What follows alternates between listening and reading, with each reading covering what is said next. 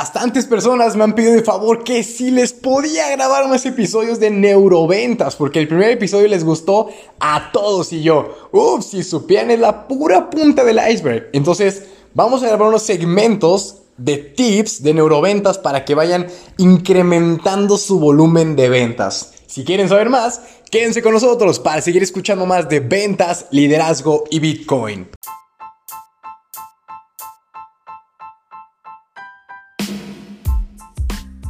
¿Qué tal, damas y caballeros? Les habla César yo desde Guadalajara, Jalisco, México, para platicarles del tema ventas. Ay, ¿escucharon ese gallo?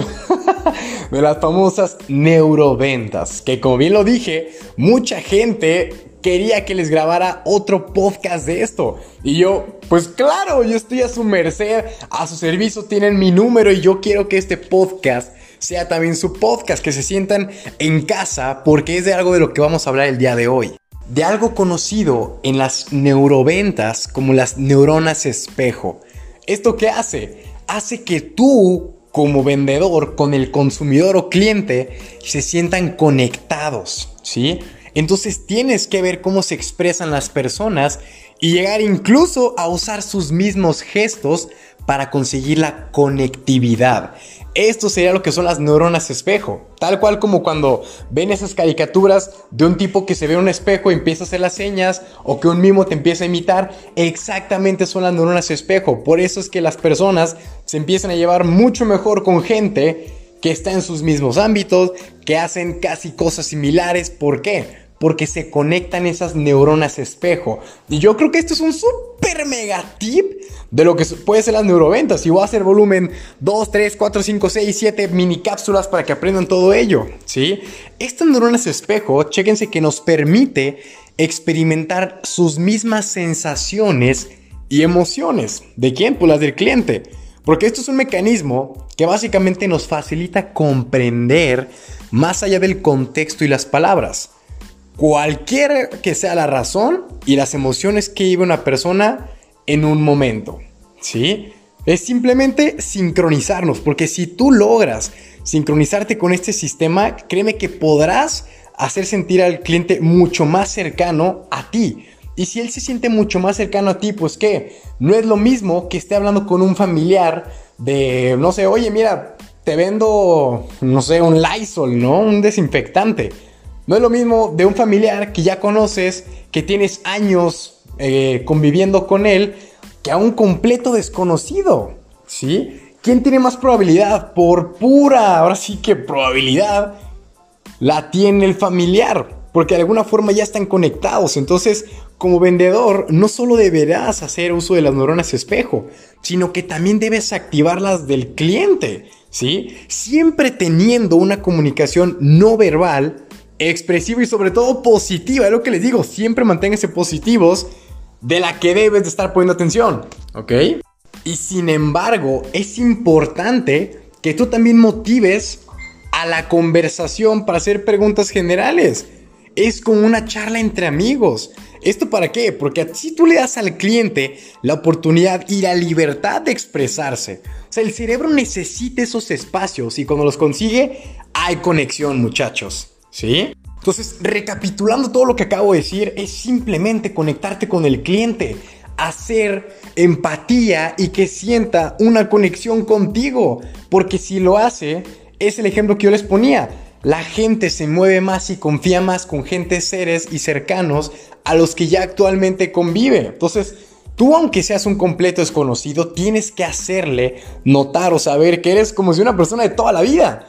Díganme que no les ha pasado alguna ves algo similar a, ¿cómo se dice? Cuando tú llegas a un evento, ¿no? Una fiesta y conoces a gente completamente desconocida, pero llegas con una persona especial y dices, puta, este, literalmente acabo de hablar con él y siento que lo conozco de toda la vida. Si de manera inconsciente aplicaron lo que son las neuronas espejo, ¿sí? O sea, el hecho, el hecho de que tú sientas esa conexión créeme que ya te hace wow, tú le ganas más confianza, él te tiene más confianza a ti y muchas cosas pueden suceder en conjunto. Entonces, ahí les van otros pequeños tips que he aprendido acerca de todo esto, ¿vale? Y apúntele muchachos, porque estos son muy importantes. Primero, La liberación de noradrenalina es porque debe ser novedoso. Tú debes conseguir una empatía allí, ¿sí? Luego, tienes que estimular la secreción de dopamina, ¿sí? ¿Y esto qué va a hacer? Lo vas a hacer sentir inteligente, conectado, cercano, que él está tomando las decisiones, que él tiene el poder o ella, ¿sí? Sin ningún problema. Tú ayúdalo a llegar a conclusiones de una manera sutil y amable. ¿ok? Recuerden que aquí no estamos vendiendo con presión, no estamos regresando al lobo de Wall Street con los años 80, nada de eso. Aquí se vende de una forma más inteligente. Después de ello, tienes que probar un poco con la acetilcolina. O sea, déjalo cuestionar y que recuerda que enseñar no es dar un discurso de corrido, ¿ok? Sino dejar que haga las preguntas y tú responderlas. Tienes que hacer que también la ardilla le empiece a girar, porque eso empieza de alguna forma a mostrar que tiene interés. Si tú tienes todo un speech grabado y sabes que él tiene que decir preguntas, si no las dice, adiós, este no está interesado. Y si te empieza a soltar las preguntas, tú se las tienes que contestar, porque ahí es donde tiene toda la oportunidad de venta. Y después de ello, tienes que darle la oportunidad a las endorfinas, ¿ok? Aquí tú tienes que preguntar por sus experiencias y déjalo que se exprese. Si tiene que llorar, que llore. Ten listo ahí un pañuelo, lo que tú necesites, ¿vale? Tienes que dejar que esa persona suelte o te diga todo lo que tiene que pensar, hacer, reflexionar, que conoce, que no ha escuchado, que libere todo, que no se quede absolutamente con nada adentro. Recuerden que esto es un ejercicio de conexión, ¿sí? Y por último, tienes que activar la serotonina. Esto es simplemente para conseguir la conectividad emocional. O sea, todo el tiempo, o si no, corres el riesgo de que se eche todo a perder. Y cuando digo que se eche todo a perder es porque si no estás conectado con él emocionalmente o de alguna forma siente empatía contigo, no te va a comprar, jamás. Créemelo, asegurado. ¿Dónde quieres que te lo firme? no lo va a poder hacer, entonces hay que estar muy al pendiente de todo ello.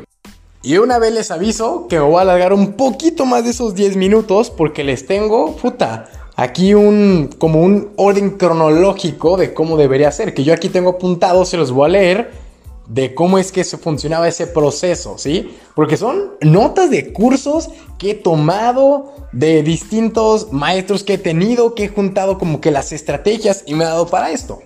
Entonces, punto número uno, para lograr atención, tú tienes que buscar elementos conocidos. O sea, nunca trates de mostrar lo que vendes como algo absolutamente revolucionario, ¿ok? El cerebro siempre tiene que anclarse algo conocido para construir a partir de ahí. O sea, imagínense que cuando yo tengo esto de las criptomonedas, que es algo de lo que más vendo y todo lo demás, pues gente no, las personas no lo entienden. Entonces yo tengo que asimilarlo como decir, ok, esto es como si fueras, estamos en el banco. El banco todo el mundo lo conoce y todas haces transferencias como depositar en Oxxo. Ah, no manches, yo he depositado en Oxxo y estaba en un banco. Exacto, exacto. Yo ya hice que esa persona se conectara y entendiera todo ello. Porque a la gente le gusta estar con cosas conocidas. Después tú tienes que buscar elementos novedosos, ¿sí?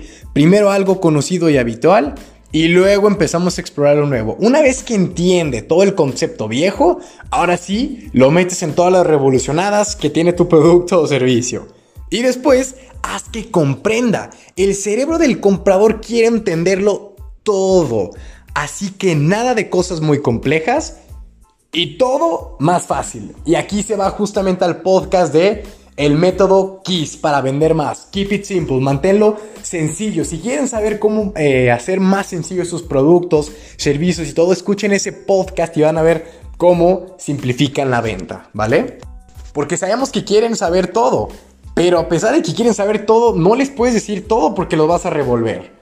A veces eso de al cliente lo que quiere, no, más bien al cliente lo que debe escuchar y lo que debe saber, ¿vale? Voy a grabar un podcast de eso porque se me hace un tema muy interesante. Después tú tienes que generar la expectativa, tienes que venderle la imaginación, ¿sí? Esto es una parte muy bonita en la que, oye, Imagínate qué pasaría con esto. Oye, ¿tú qué harías si tuvieras tantos ingresos? Oye, ¿qué harías con este coche? ¿A dónde viajarías? ¿Qué estarías haciendo?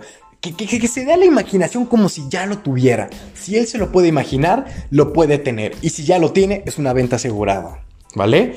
Después tú tienes que asociar elementos. Tienes que ayudar al cliente a asociar sus nuevas experiencias con las pasadas. O sea, decirle, oye, ¿sabes qué? Eh, por ejemplo, de un coche. Mira, este nuevo coche que estás comprando, digamos que tuvo una experiencia mala con freno, ¿no? Que se desgastaban muy rápido y que con los topes se fregaban. Entonces le dices, oye, este nuevo producto, este nuevo coche, no te va a pasar lo que te pasaba con los frenos antes. Porque estos frenos son tal y tal y tal y tal. Y a partir de los topes, pues se fortalecen. No sé, una cosa me acabo de inventar, ¿no? Pero el chiste es que empieces a asociar sus experiencias pasadas con las que va a tener en el futuro para que tú con esto le puedas dar de forma correcta la atención que él necesita. Tú tienes que brindarle al cliente la información y dejarlo disfrutar. Que haga preguntas, respóndele. Siempre trata de solucionar cada cosa que él te pida. Tú manténlo todo sencillo y con un vocabulario amable. Recuerda que siempre que a la mayoría no le gusta que le hablen técnicamente. Oye, pero es que le tengo que hablar de software y de micro BT. No, no, no, no, nada. Lo que yo les dije. Lo único que tiene que entender, aunque él quiera saber todo, lo que tú como vendedor sabes que tiene que saber en ese momento. ¿Sí? Y le digo, ese podcast del método KISS, puta, le va a hacer la vida más sencillo. y eso fue para lograr la atención. Si tú quieres lograr la emoción, tú tienes que involucrarte emocionalmente. ¿Cómo haces esto? Pues el cliente quiere que le brinden felicidad, experiencias positivas a través de tu producto y también del proceso de compra. Tienes que hacerlo divertido, tienes que hacerlo muy bonito. Yo a la gente cuando va, por ejemplo, a comprar máquinas que duran 1100 días de minado, pues yo, por ejemplo, les ofrezco 100 días más. Tres meses más, que es como el promedio en el que estamos recuperando la inversión, ¿vale? No sé en qué momento escuchen esto, pero es un, es un detalle muy bonito de lo que estamos haciendo. Entonces yo hago que el proceso sea tan bonito, tan sencillo y tan divertido que terminan comprando más máquinas. Después tú tienes que permitir que exprese sus emociones, como les decía. Deja que el comprador hable, que te cuente sus historias, que sienta que eres sensible a su mundo, que le importas. Si un cliente sabe o percibe que solo quiere la comisión, pero realmente no lo quieres ayudar, no te va a comprar a ti. Le va a comprar a otra persona que sabe que lo está escuchando y que va a solucionar sus problemas. ¿Sí? Entonces comprende y acalla sus miedos. Como cuando a ti te escuchaban tus amigos en la secundaria, en la prepa, porque la novia te peleó, el novio, lo mismo, con esa misma recepción que tú tienes con tus amigos, amigas que te platican o que te escuchaban, tienes que hacer lo mismo como vendedor. No te queda de otra. Porque dentro de esas pláticas sale realmente el temor que tiene él por la razón en la que quiere comprar o la que no quiere. Y tú nunca debes dejar un temor sin solución. Y esto recálquenlo, por favor, ¿sí? Háblale de experiencias emocionales positivas. El cliente debe tener una promesa de que va a vivir algo positivo. Si tú me dices que con lo que voy a comprar me va a hacer esto y voy a poder generar lo otro y ser más feliz, puta, pues claro que lo quiero, porque ahorita pues estoy en problemas y yo necesito eso que tú me estás vendiendo. Sin mentiras, por favor, sin mentiras. Tú tienes que facilitar la evasión y el escape. Los productos pueden ayudar al cliente a evitar y escapar de situaciones. Por eso debes conocer qué es lo que la gente necesita. Aquí donde tú los tienes que escuchar. Si no sabes realmente cuál es su dolor y problema, ¿cómo quieres venderle algo y que te lo compre? Tienes que escuchar. ¿Sí? Porque por último, para lograr ser recordado, tú tienes que favorecer la asociación con los elementos conocidos. Permítele hacer preguntas sobre cosas que ya le han pasado. Y si no, cuéntale ejemplos y casos, porque eso también es muy importante. ¿Sí? Oye, que nunca has tenido ninguna experiencia, como le decía, con los coches, es tu primero, bueno, yo te cuento la experiencia de clientes pasados que estaban igual que tú y todo lo demás, que empiece a asociar mucho de ello, ¿sí? Entonces tienes que ayudarlo a clasificar y categorizar. O sea, la emoción expresa la intención, ¿sí? Y con eso, tienes que dejar de hablar tanto y escuchar más, ¿sí? Cuando escuches a tu cliente, vas a saber mucho mejor qué debes decir, porque la gente cuando se acerca a ti tiene unas necesidades.